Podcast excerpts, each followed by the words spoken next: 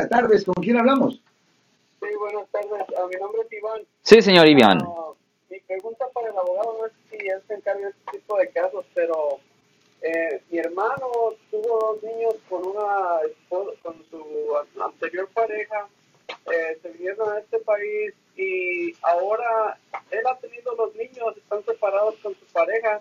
La, la mamá de los niños vino a visitarlos y se los llevó sin avisar, sin, como sin el consentimiento de él Ah, diciendo que los niños tenían corte porque ellos se- la, la mamá y los niños se vinieron a este país por asilo político ok. pero los niños eh, mi hermano los tenía estudiando aquí y este ahora la mujer se vino se los llevó sin su autorización y ya no contesta el teléfono Ok. nosotros vivimos en Sacramento y la mujer vive en Oregon Ok, so esta es la situación. mi Ujú. hermano quisiera saber si él puede pelear la potestad de los niños y este pues quisiera saber si hay algún tipo de ley o algo cómo sería eso para ah, porque la mujer es muy inestable y él pues quiere que sus hijos ya como que se estabilicen y, y, vayan a la escuela y todo eso pero con esta situación está haciendo algo complicado.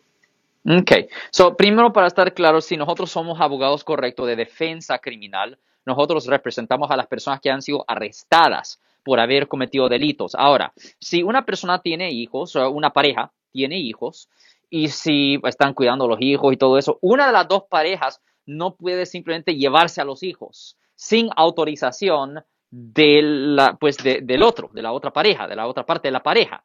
Ah, si hacen eso, legalmente es considerado un secuestro bajo el Código Penal de California, sección 207, que conlleva una pena potencial de hasta ocho años en prisión por cada niño. Ahora, si tiene algo en escrito dando autorización, ah, por ejemplo, yo he tenido amigos que han sido divorciados y, ah, y frecuentemente la otra parte o mi amigo quiere llevar a los niños de vacaciones, obviamente sin la ex. So, siempre cuando van a irse de vacaciones o lo que sea, él o ella siempre tiene que obtener una carta autorizada, notarizada, firmado por la otra parte, indicando que ella o él está dando consentimiento a que se vaya.